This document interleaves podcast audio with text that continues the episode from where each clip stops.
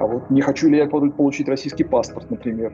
Договоримся на том, что они этого не дождутся. Они все зиговали. Это какие-то не очень большие люди, камешки в гусеницах вот этого как бы диктаторского танка. Я, честно говоря, не ожидал такого ответа, он меня совершенно обезоружил. Да, бьют не меня, сажают не меня, сажают каких-то других людей. Зачем вы это делаете? Нужны какие-то более сильные действия. Яхту. Махровая диктатура. Всем привет, это проект «Продолжение следуют люди», и сегодня мы разговариваем с медиа-менеджером и сооснователем крупнейшего спортивного издания России sports.ru, а также белорусской и украинской трибуна.ком Дмитрием Навошей.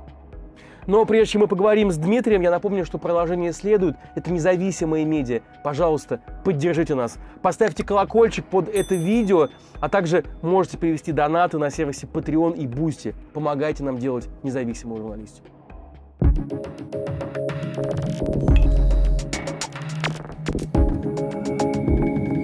Скажите, пожалуйста, где вы сейчас находитесь? Сегодня я нахожусь в Барселоне. Вчера был в Гданьске, Польша, за неделю до этого на Кипре. Я, в общем-то, жил в значительной степени, делил свое время между Европой и Киевом. Например, белорусская трибуна, когда в 2021 году нам пришлось эвакуироваться из Беларуси, она выехала в полном составе в Украину. И за неделю еще до войны я был в Киеве, и таким образом попали под полуокружение, бомбардировки, налеты, сидели пару недель, работали из подвала. 18 января, буквально вот совсем недавно суд в Беларуси приговорил вас к 12 годам колонии по обвинению в терроризме. Чем это опасно для, для вас, учитывая, что, получается, Беларусь закрыта, а с Россией непонятно, выдает она или не выдает?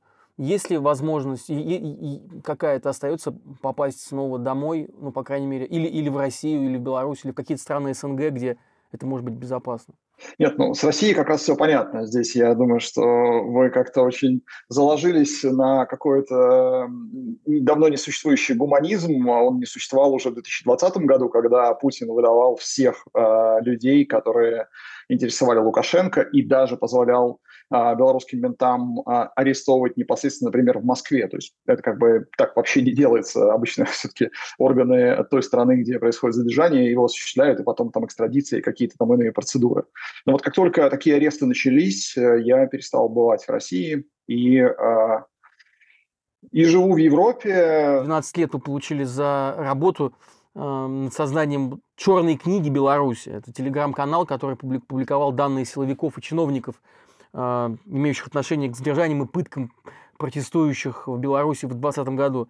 А вот как раз вы сейчас упомянули про трибуну, спортивное украинское издание, которым вы руководите. Оно публикует списки российских и белорусских спортсменов, которые поддерживают войну в Украине. И там, по-моему, уже больше 200, 220 с чем-то спортсменов э, с описанием того, как они поддерживают, кто и как поддерживает э, вторжение. Расскажите, зачем вы это делаете? Какая цель у этой, у этой работы? А, первая цель в случае со списками спортсменов, кто поддержали войну, была чисто журналистской. Это придумал ни в коем случае не я, придумала редакция, и это стало популярным а, редакционным материалом.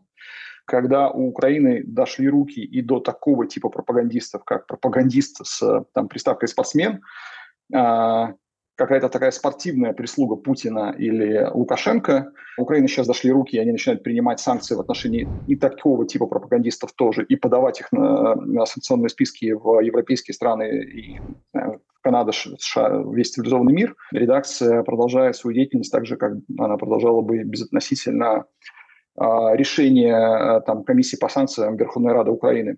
Но, например, вчера буквально Международный Олимпийский комитет выступил с заявлением, о критериях допуска российских и белорусских спортсменов к соревнованиям.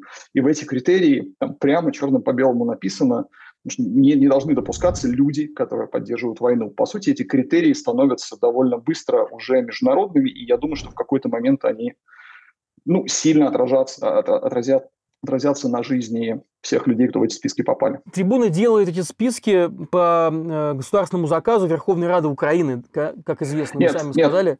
Трибуна делала это сама, это все-таки важное уточнение, делала сама с самого начала возобновления войны, 24 а, февраля 2022 а, года, и после этого, уже в сентябре, кажется, это был или октябрь, Верховная Рада сказала, что они будут пользоваться уже готовыми собранными списками, благо там есть все доказательства.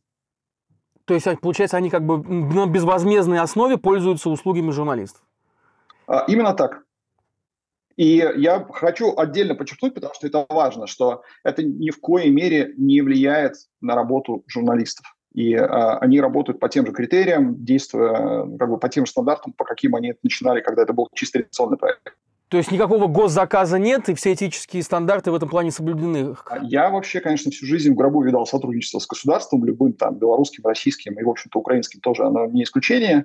Но а, сейчас действительно Украина находится в каком-то очень таком... Это вопрос экзистенциального просто выживания украинцев как народа, а, вопрос существования государства. А, и все равно это с точки зрения редакционных стандартов, это на них не влияет, хотя вся редакция сидит под теми же бомбежками, под какими сидят украинцы. Все абсолютно сотрудники редакции находятся внутри Украины. Но, э, ну и поэтому списки они стараются вести с той же тщательностью, как и там делать всю, всю, всю остальную свою журналистскую работу. Но да, мы окей с тем, что это теперь становится еще и таким общественным проектом. Какая интересная реакция у самих спортсменов на, на попадание, добавление в эти списки?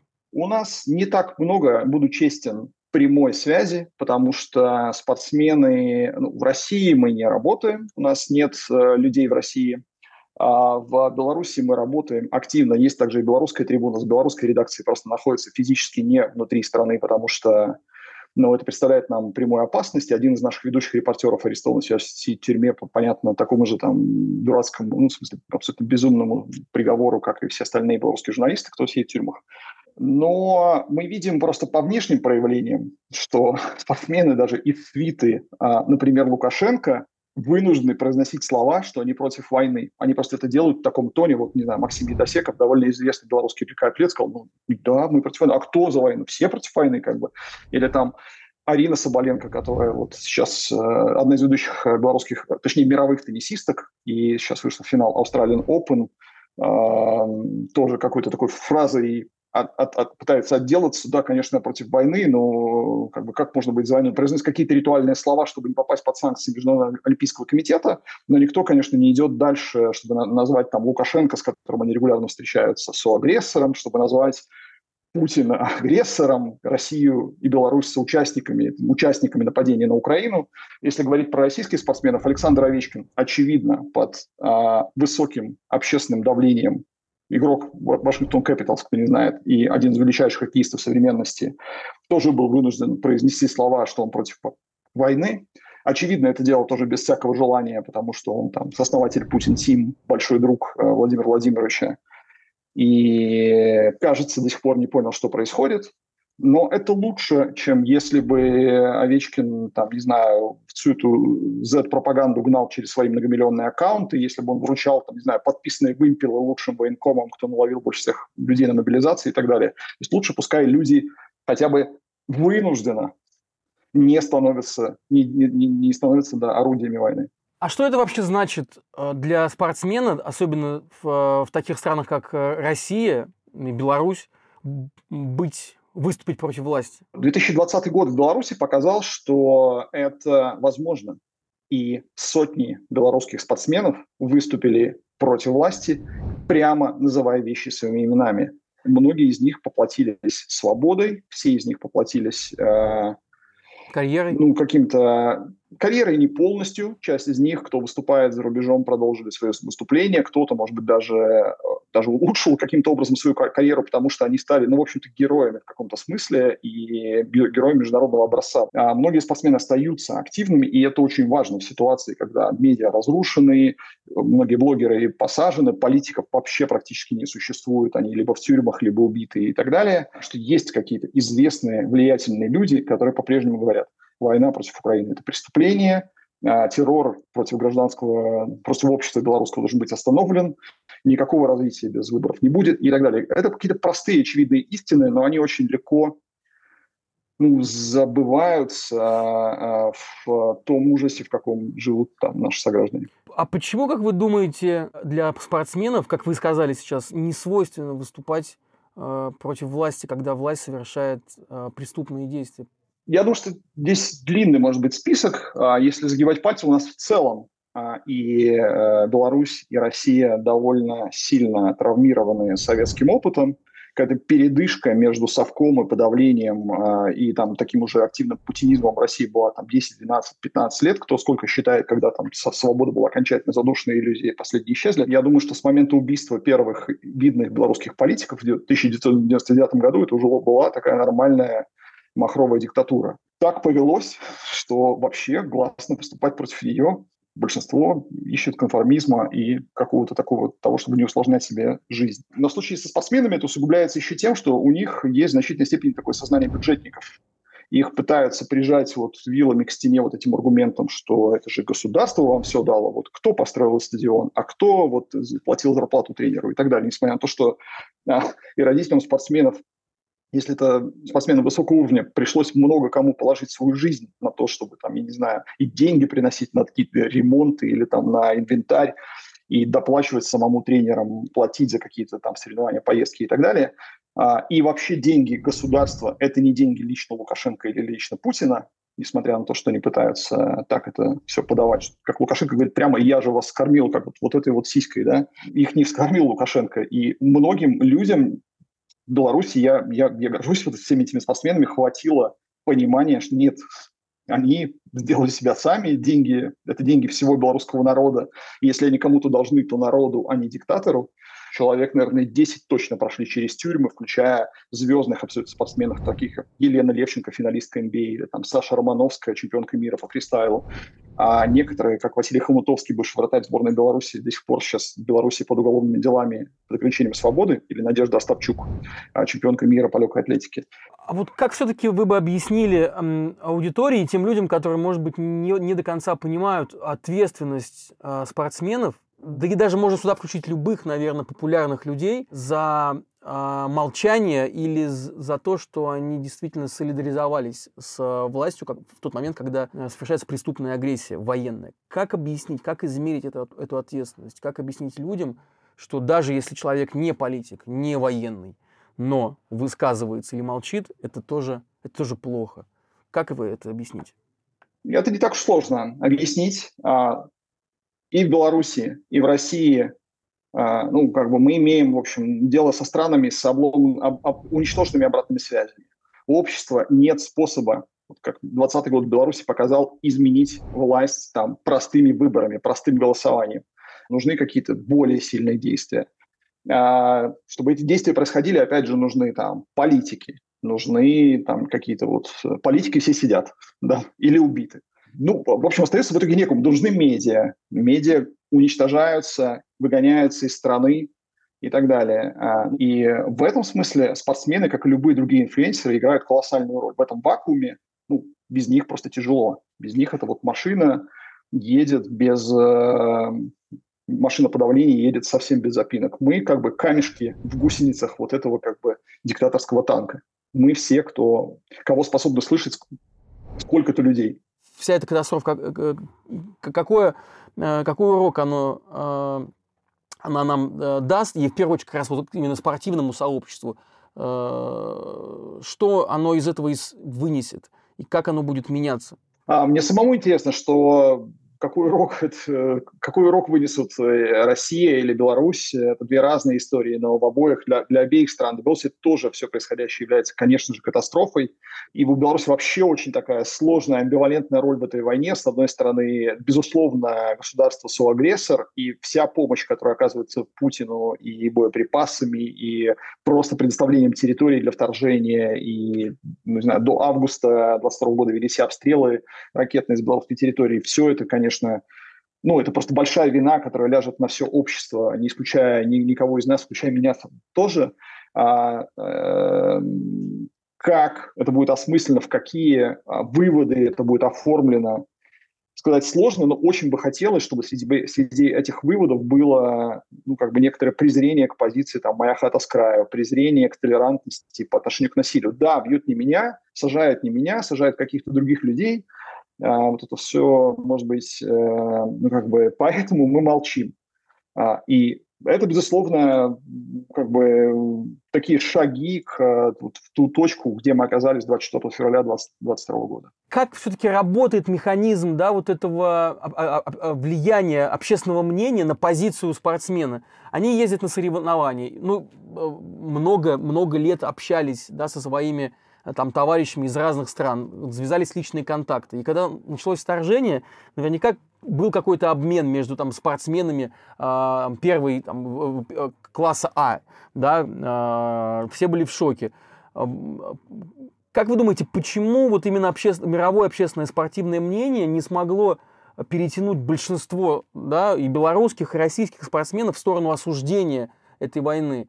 Да, вот все-таки, вот, опять же, личные контакты играют огромную роль. Там Сирена Уильямс, условно, э, несмотря на то, что она все время э, там, была соперницей Марии Шараповой, у них прекрасное личное, там, э, э личное отношение. Я, не, я сейчас не говорю про, про, про, про позицию относительно войны, это просто как пример того, что личные связи играют большую, там, а, играют очень да, я больше, роль. Я больше того скажу, я, э, есть масса примеров дружбы, в прошлом дружбы украинских звезд с российскими спортивными звездами, и тот же там Александр Зинченко, абсолютная звезда английской премьер-лиги, чемпионом станет, наверное, в этом году, лидер украинской сборной, он играл прежде в России, у него масса друзей, и вот он активно тегал их в Инстаграме, первый же там день или два еще в шоке вот начала войны, и, конечно же, молчание было ему ответом. А, я думаю, что личные связи играли последнюю или очень слабую роль внутри принятия решений, а гораздо большую роль играл вот этот конформизм, наш такой постсовковый а, конформизм, который свойственен а, нашим обществам. И вот это сознание бюджетника, то, что, а как же, подождите, вот меня есть какое-то руководство, как это я сделаю что-то, что руководству может не понравиться, при том, что, ну, просто, не знаю, людям не хватает какого-то гражданского кругозора, несмотря на то, что спортсмены проводят много времени за границей, не знаю, путешествуют, бывали в большом количестве стран и могли бы что-то увидеть, но, наверное, не хватает им времени посмотреть, э, как это в других странах устроено, что гражданин, он всегда гражданин, чем бы он ни занимался, он имеет все гражданские права, и даже сборная Аргентины, выиграв чемпионат мира по футболу, вот только что не приняла приглашение в президентский дворец а, и не поехала встречаться с президентом, потому что ну, в Аргентине очень такая напряженная политическая ситуация, очень разные люди поддерживают разные, разных политиков, не все поддерживают президента, и они в итоге как команда решили не участвовать в возможной будущей избирательной кампании таким образом а, нынешнего президента. То же самое мы видим в Соединенных Штатах, где во вре- за время президентства Трампа команды NBA, э, они ежегодно чемпион NBA приезжает в Белый дом, встречается с президентом или какое-то там обычное мероприятие, которое просто перестало проходить на время президента Трампа, потому что э, большинство команд NBA, и те, по крайней мере, кто становились чемпионами, в основном не относятся к э, кругу трампистов, и больше того, резко против. Многие из них прямо против и прямо высказываются очень активно, в том числе высказывались тогда, когда он был президентом что это нормально, это обыденный ход вещей для всего цивилизованного мира, к которому мы пока не относимся. Вот Украина сейчас бьется и умирает за право там, этой частью цивилизованного мира быть, а там Беларусь, например, это все еще предстоит. А можно ли говорить, что те спортсмены, которые, у которых нет контрактов государственных там, или около государственных в России э, и Беларуси, а, а есть контракты заграничные или которые большую часть времени проводят за границей в Европе и США, что они более свободны в высказывании своей позиции. Есть ли такая закономерность?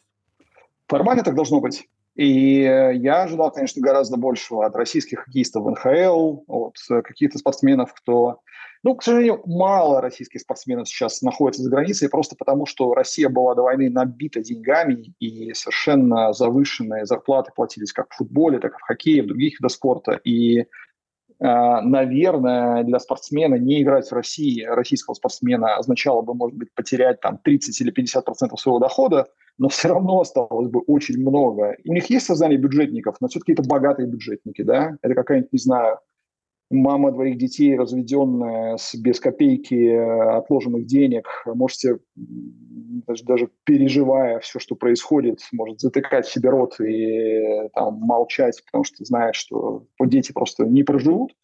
Любой спортсмен, даже если начнутся репрессии, может уехать за границу. Абсолютно любой. У них есть для этого документы, ВНЖ, ну, там, долгосрочные визы, э, способность, международно востребованная профессия, а если он не просто, э, ну, то есть если он еще и э, активно выступил э, против войны, абсолютно, как мы, не знаю, надеюсь, все понимаем, а, там, катастрофичной и для России войны. Они, она плоха не только тем, что пытаются уничтожить Украину и убивают людей просто за то, что они украинцы. Это большая беда и для России тоже, в конечном счете. А, если они смогут возвысить голос против всего этого, они ну, могут стать э, дважды звездами, не знаю, может быть, даже увеличить, хотя здесь не хочется меркантильный фактор а, с моральными смешивать, увеличить даже свои контракты, стать более востребованными людьми на Западе. Вы сказали, что до вторжения Россия была набита деньгами э, для спортсменов. А как эта ситуация будет развиваться вот сейчас с учетом санкций, с учетом того, что э, экономика все больше и больше э, уходит в сторону такого государственного военного э, плана? Э, что будет оставаться, какие деньги будут оставаться для спорта? Будут ли оставаться? Будет ли государство вкладывать туда? То есть что ждет вот этих вот спортсменов, привыкших к большим к большим-большим зарплатам? Каждый год им придется привыкать к зарплатам все более скромным. А каждый год им придется сталкиваться с тем, что количество высокоплачиваемых рабочих мест просто уменьшается, команды будут банкротиться или команды будут беднеть.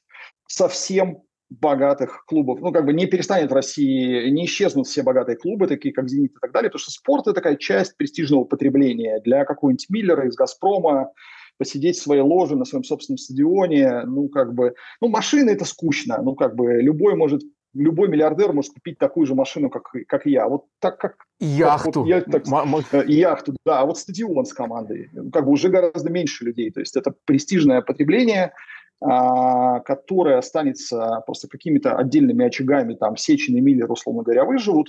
А вот какие-то уже, там, не знаю, Нового Галицкого в России уже не найдется, который способен десятки и сотни миллионов личных денег вкладывать в спорт. Или там региональные бюджеты, которые раньше были набиты где-нибудь в Красноярске, Перми, Челябинске и так далее, тоже на хоккей какой-нибудь или баскетбол тратили много. Этого тоже уже не будет. В общем, это будет сдуваться просто как любой пузырь. А, это была аномалия, а, как бы переполненность российского спорта деньгами, потому что основы такой рыночной под этим не было. Спорт России так и не вышел на уровень популярности даже Западной Европы, не говоря уже про Штаты. А, и эта аномалия просто закончится, она закончится на наших глазах. Я не могу не спросить, потому что э, много лет все шутили, что посмотрите, э, какая Беларусь диктатура, и как в России все более-менее неплохо, и многие белорусские там в том числе и артисты жили в Москве, перебирались и прятались да, от каких-то э, от каких-то гонений. Насколько вам, как сейчас кажется, Россия а, перепрыгнула, да, может быть, э, э, перевыполнила план, да, обогнала и перегнала Беларусь? Насколько вообще, в каком состоянии сейчас, если сравнивать, находятся два наших, два наших общества? В, в каком состоянии находится белорусское общество и что происходит в России? Я спрашиваю вас, потому что вы Э, как раз вы видите и то, и другое. И можете здесь, конечно, как никто другой, э, дать какую-то, замерить температуру. Ну, если говорить про репрессивные практики, то да, Россия в несколько прыжков очень быстро догоняет э, белорусские репрессивные практики, несмотря на то, что в Беларуси они стремятся, продолжают появляться новые и, и уходят вперед. Вот, например, «Медузу» признали там нежелательной организацией, что означает уголовные дела за сотрудничество, а в Беларуси это всего лишь там пару лет назад начало применяться. Вот пока какой-то такой лаг до пары лет, э, он э, сохраняется, но, ну, не знаю, он когда-то был, может быть, пять лет, сейчас он уменьшается на наших глазах. Но это не очень интересно, и это довольно очевидно. Все сравнивают, вот как бы, все приводят там образ Беларуси как полигона какого-то, ну, когда после короткого тестирования вот какие-то новые репрессивные практики заезжают в Россию, начинают применяться там же. Если говорить про общество, то я вижу два больших отличия между российским и белорусским обществом. Несмотря на большое количество сходств, например, конечно же, белорусское общество по-прежнему еще очень такое осовеченное, и по-прежнему вот после, после разгрома там, видимых проявлений протеста стало снова очень атомизированным, и снова очень мало доверия людей, и снова все а, не любят то, что ну, ненавидят то, что происходит, но не понимают, что с этим можно сделать, потому что куда-то в одиночку против государства, как, так сказать, это подает Лукашенко. А, но различия есть. Одно – это, что все-таки у нас нет шовинизма и имперства.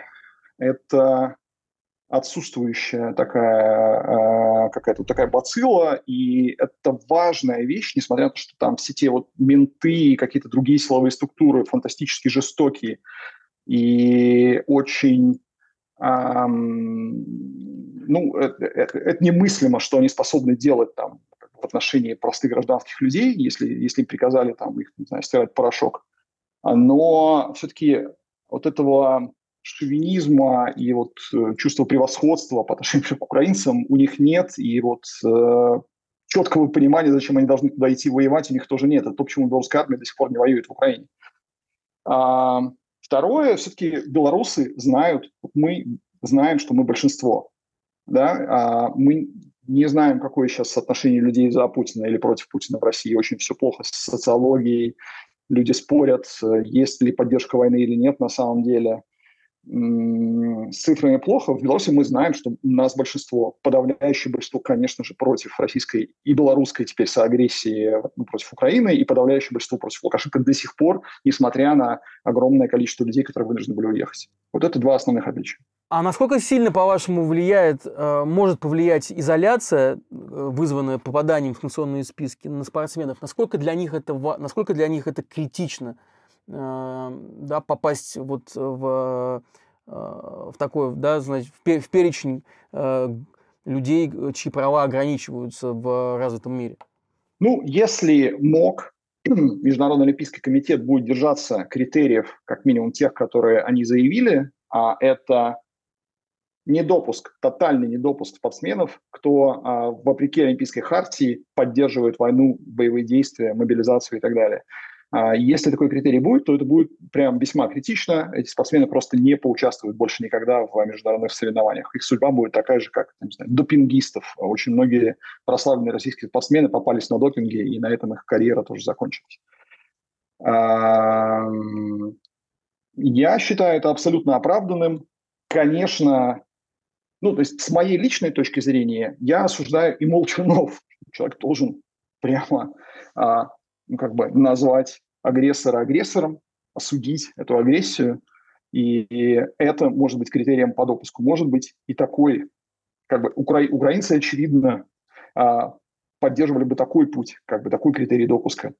Но как минимум а, соучастие в каких-то провоенных мероприятиях, как я говорю, что в общем, уже с очень высокой степенью вероятности чревато концом карьеры а мест в Госдуме для всех бывших спортсменов не хватит. Я прошу, а, прошу российских спортсменов это учесть и, и держаться, держаться от всего этого подальше.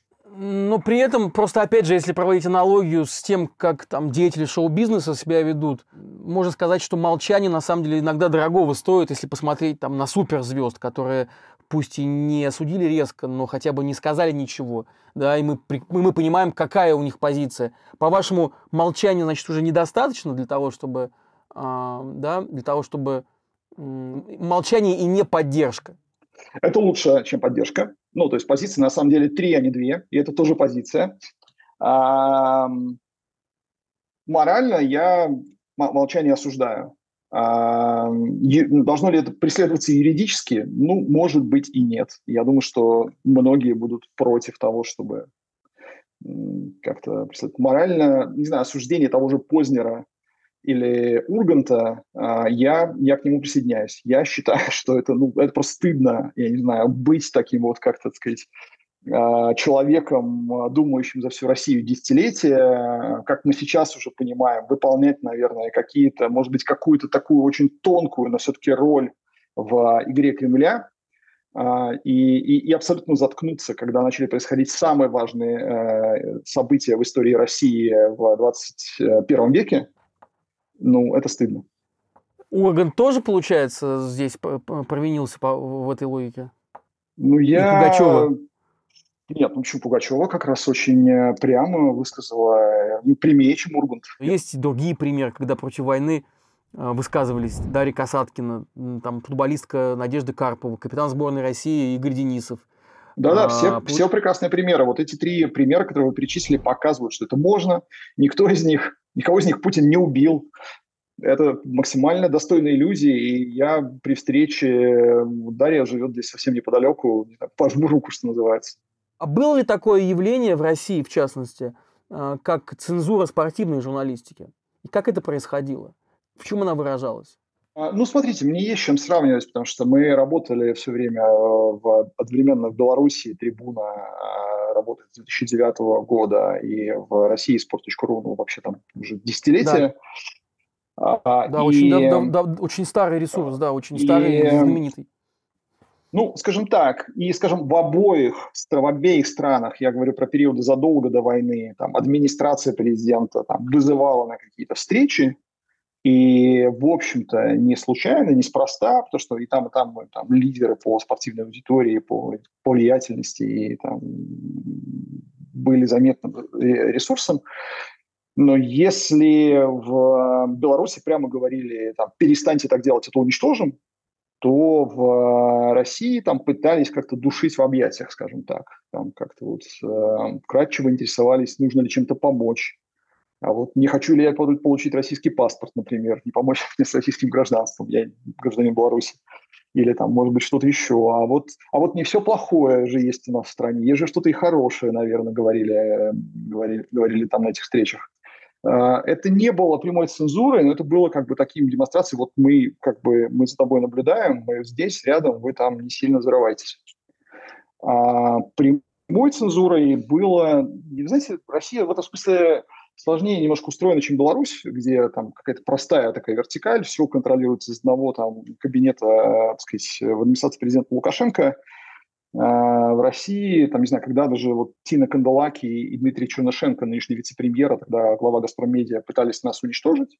А, в это же время и шла какая-то война, они нас пытались блокировать, иски в судах, мои встречные иски. Во-первых, в этих судах что-то что происходило, и кто-то слушал какие-то аргументы, хотя, кажется, это был 17-й год, всего-то 6 лет назад, но еще можно было как-то пытаться бороться и что-то. И мы, кстати говоря, выигрывали суды в «Газпромедиа». А в то же время какой-нибудь «Газпром» нефть размещал у нас рекламу. То есть это как-то слишком в России была такая многоголовая гидра, которая в общем, не всеми своими головами тебя кусала. Сейчас, конечно, Россия тоже очень упрощается до до вот степени Беларуси или степени ДНР. И, конечно, если ты попал э, на мушку, то ну, тебя будут убивать, если тебя смогут, до тебя смогут дотянуться. Ну, а вот сейчас цензурируют там э, тот, тот же Sports.ru, если они остались в России и продолжают, в общем, играть по правилам. То есть по правилам, как мы это видим. Ну, как, смотрите, уже еще когда я до 2020 года, когда я был в России, в принципе, вот эти законы Роскомнадзора, э, там, не знаю, которые мешали нам, ну, часть каких-то спортсменов заканчивали жизнь самоубийством. Иногда это были знаменитые спортсмены. И, там, нас заставляли снимать с публикаций, блоки, ну, как бы наблокировали эти страницы. Точнее говоря, заблокируют сайт, если вы не удалите публикацию о том, как погиб Роберт Энки, немецкий футболист потому что это какая-то там якобы реклама или как-то пропаганда самоубийства, или как там они оформляли, в общем, сам, самоубийство, что-то связанное с э, геями тоже. Обозначение способов, способов самоубийства, скорее да, всего. Это, да, даже это было цензурой, но что уж теперь про это вспоминать, сейчас это кажется золотыми временами. А сейчас, конечно, цензура довольно тотальная, она не позволяет э, sport.ru не знаю, даже цитировать спортсменов, которые все-таки называют войну войной, им приходится эти слова все-таки доставать и не указывать. И как- как-то, ну, все, кто вынужден работать внутри России, действительно подвергаются довольно э, прямой и жестокой цензуре. При этом, при этом все равно, мне кажется, что есть некоторая ценность, чтобы не все спортивные ресурсы в России были как Матч ТВ, они все зиговали, что даже в ситуации цензуры может быть какое-то пространство для какой-то там создания ценности. Хотя, конечно, я думаю, что глядя там украинскими глазами на эту ситуацию, так не скажешь. Там кажется, что ну, если... Ну, что компромиссы невозможны. Ну, когда тебя бомбят, ты вообще не очень понимаешь компромиссы. Да. Я хотел уточнить, а вот вы говорили, что приглашали в администрацию президента, там какие-то разговоры были. А Кто был этот человек или кто эти люди, которые встречались, э, которые приглашали вас? Это был Громов, который любил главных редакторов Нет, себе ниже, вызывать? Или ниже. другой какой-то человек? Похоже, похоже мы не, не, не попадали в ту лигу, а, с которой работал Громов напрямую. Это были люди ниже. Была нас какая-то Зарина, я уже не помню. Это какие-то не очень большие люди, но э, многозначительные какие-то такие намеки. В общем-то, довольно доброжелательным тоном они делались. Но я знаю, мне знаком этот доброжелательный тон. Это примерно такой же тон, которым Путин называет украинцев братским народом. Я как бы не склонен на эту доброжелательность покупаться. Я хотел спросить, э, уже э, завершая, как у медиа-менеджера, какие у вас, э, какое у вас ожидание, а, что вы ждете от 2023 года и что планируете, какие, какие журналистские а, новые, может быть, рубрики, проекты в этом году? Вообще, можно ли что-то планировать эм, на, на, такие, на такую далекую перспективу? Вы знаете, все, что касается творческой работы, я сам был когда-то журналистом и редактором, очень любил эту работу, но сейчас все, что касается творческой работы, я от нее совершенно отошел. Моя задача в том, чтобы у редакции были ресурсы, были деньги, чтобы сайты развивались, приложения развивались, чтобы мы обходили блокировки, чтобы мы могли, э, не знаю, ну, в общем, чтобы медийная машина работала, чтобы у редакторов была возможность думать как раз про творческие вопросы, а не про то, как себя обеспечить и, э, не знаю, работает, оплачены ли у нас сервера. А, поэтому я, я считаю, что, ну как, мы проживаем, а, ну, то есть это роль редакции а, сейчас сделать, сделать так, чтобы творческий процесс, несмотря ни на что, не, останавливался, и мы какую-то свою value а, и в, в, как бы информационном смысле вносили, и в смысле а, там, не знаю, трансляции правильных ценностей в общество. А, моя здесь миссия в основном такая служебная в данном случае, и она тоже становится довольно непростой. А сейчас очень много упреков, и даже таких даже не упреков, а сомнений – а, у части журналистов, которые особенно остались в стране, и я к ним с уважением прислушиваюсь, а, что очень сложно сохранять связь с аудиторией, когда редакция находится за пределами, когда редакция находится не на земле. Как вы сами для себя решаете а, эту проблему? Это проблема? Да, это, конечно, проблема. Но, ну, опять же, знаете, с позиции белорусского опыта можно сказать, что то сейчас в России э, даже сейчас, в начале 23 года, это еще цветочки, еще будет гораздо хуже. Вот это началось с «Медузой», которая стала международной организацией. Будет криминализована сначала работа в медиа, как это произошло в Беларуси. Это просто в принципе будет преступлением. Поэтому, находясь в России, вы либо будете становиться преступниками, либо вы будете, ну, в общем-то, в очень сильно подцензурных условиях работать. Ну, либо вам придется уезжать, работать за границей, у вас просто не будет дилеммы, как вот лучше, как хуже. Вы просто поймете, вы способны вот такой цензуре себя подвергать или нет. В принципе, это уже наступает, но не для всех очевидно, это будет еще в более жесткой виде наступать. А, чуть позже будет криминализовано и потребление ваших медиа. То есть, в принципе, в Беларуси читать, быть подписанным на трибуну и так далее – это преступление. И за это наказывают. А, и поэтому мы отдельно ценим, нам отдельно важен, важна наша аудитория, потому что, в общем-то, государство не хочет, чтобы любые независимые медиа, включая нас, читались в России. Это тоже ждет. Даже Пригожин это тизернул, когда говорил про особо активных пользователей YouTube, которых тоже надо наказывать. А, так что будет еще гораздо хуже. Вот эти дилеммы уйдут, а, и трудности работы, и того, чтобы ощущать, вот, что происходит в стране, они существуют. На удаленке. Их невозможно да. отрицать, но как бы это просто будет не главная ваша трудность. Я, честно говоря, не ожидал такого ответа. Он меня совершенно обезоружил, потому что э, я буду пользоваться в спорах со своими коллегами с, и, с, и с вашими коллегами в том числе. Потому что сейчас, конечно, когда каждый раз, когда мы об этом говорим, мы пытаемся решить вопрос близости, сокращения дистанции с аудиторией, но проблемы, конечно же, становится все больше, и они становятся все более тревожными, более, более такими экзистенциальными, как вы сейчас описали. Нет, то смотрите, Путин, Лукашенко не то, что не заинтересованы в том, чтобы мы сохраняли дистанцию, с, контакт с аудиторией, они, для них это прямая угроза жизни. Они хотят, да. чтобы нас не стало, или мы потеряли свое влияние, свою аудиторию, или желательно умерли. А, вот это просто то, то вот, какой радости мы не должны им дать, мы должны а, быть, мы должны это влияние сохранять и наращивать, и в этом, собственно, вот наша задача состоит, и это состоит из как творческих моментов, так и того, чтобы просто банально выжить и сохраниться как компания. Договоримся на том, что они этого не дождутся, и ни Путин, ни Лукашенко. Никогда. Да, да. По крайней мере, в наших планах э, нет такого, чтобы приносить им какую-то радость. Спасибо большое, Дмитрий. Э, спасибо за этот разговор. Желаю удачи и чтобы все, все у нас сложилось. Спасибо вам.